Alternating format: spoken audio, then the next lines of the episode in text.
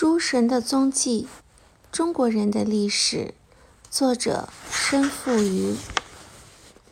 总序：星河。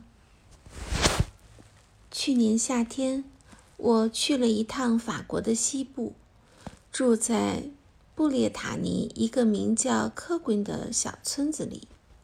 小村子在面朝大西洋的悬崖边，面前的海洋。已经从无边的蓝化作了不可知的黑暗。悬崖旁边一块空旷的草地上，一对年轻的夫妇早已把他们的房车停放妥当，在黑暗中听着一首凯尔特人的民谣。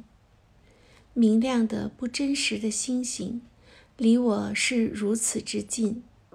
低低的布满了头顶的天空，我仿佛置身于它们之间，每一颗星星都触手可及，让我感觉自己不是站立在地球上，而是浮在宇宙之中。这一瞬间，我想到了故乡，童年时的故乡。只有在那时，我。曾离星辰很近，并且喃喃自语的，在想象中和他们对话。离开了家乡之后，我离星辰也就越来越远了。只有在半梦半醒时，神秘灿烂的星河才会重又出现在我的眼前。我发现我能飞了，我的躯体躺在床上。我的灵魂在不同的星星间游荡。我可以从高远的天空俯瞰这个地球，我可以降下来，贴着地面飞行。我可以游走于现实和历史之间。当我决定写这部中国人的历史的时候，我立即就想到了星河。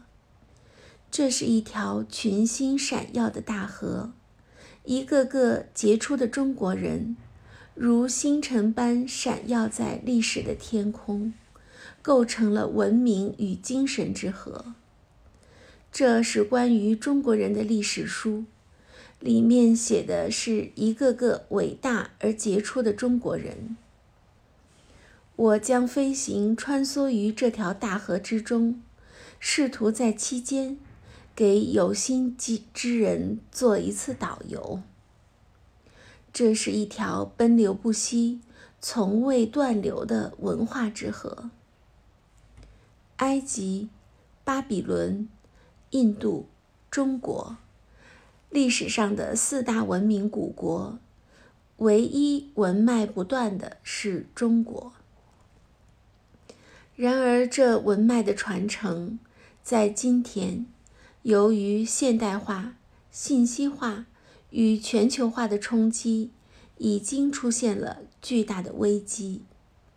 因为知识的工具化、功利化和碎片化，让我们离传统文化渐行渐远。喧嚣当中，中国人慢慢在丢失属于我们的独特审美、独特思考与独特创造。现在，许多人开始了文化的回溯，可是回去的路曲折迷茫，找不到一条清晰的线索。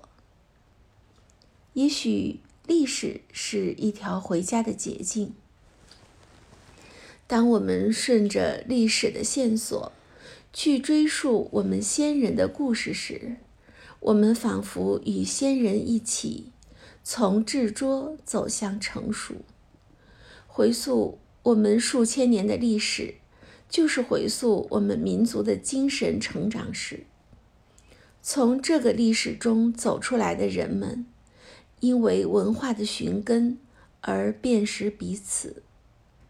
历史是一条纽带，连接着所有的中国人。读懂了历史。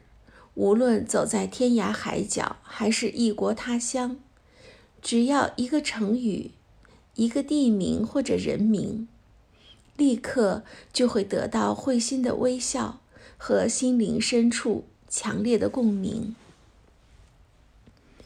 中华文化的基因藏在历史当中，藏在一个个伟大的历史人物身上，藏在一个个文化事件之中。不了解历史，就不能了解自己，就不能了解中国人。不了解我们的过去，就不能看清我们的未来。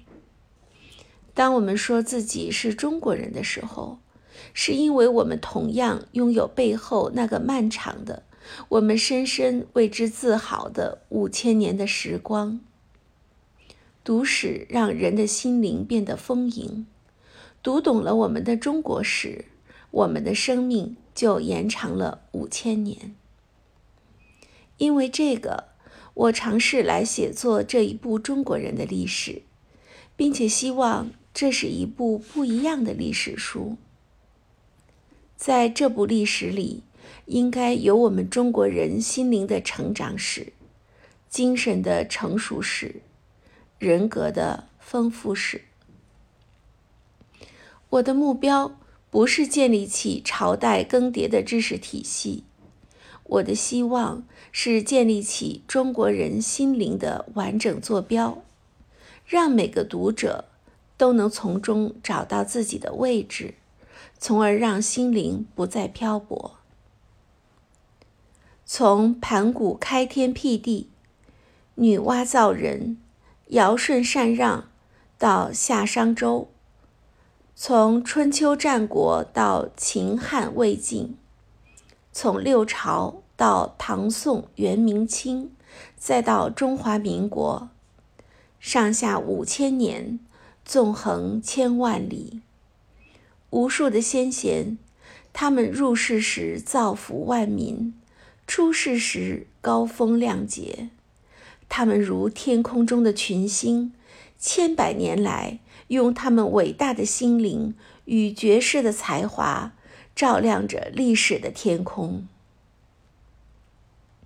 这部书是对满天星斗绝世光华的一次采撷，目的不是保留。而是激发，是希望有一天，那些接收到星辰光华的人，也将以他们的光芒去照耀人类。身负于二零一七年五月一日于巴黎。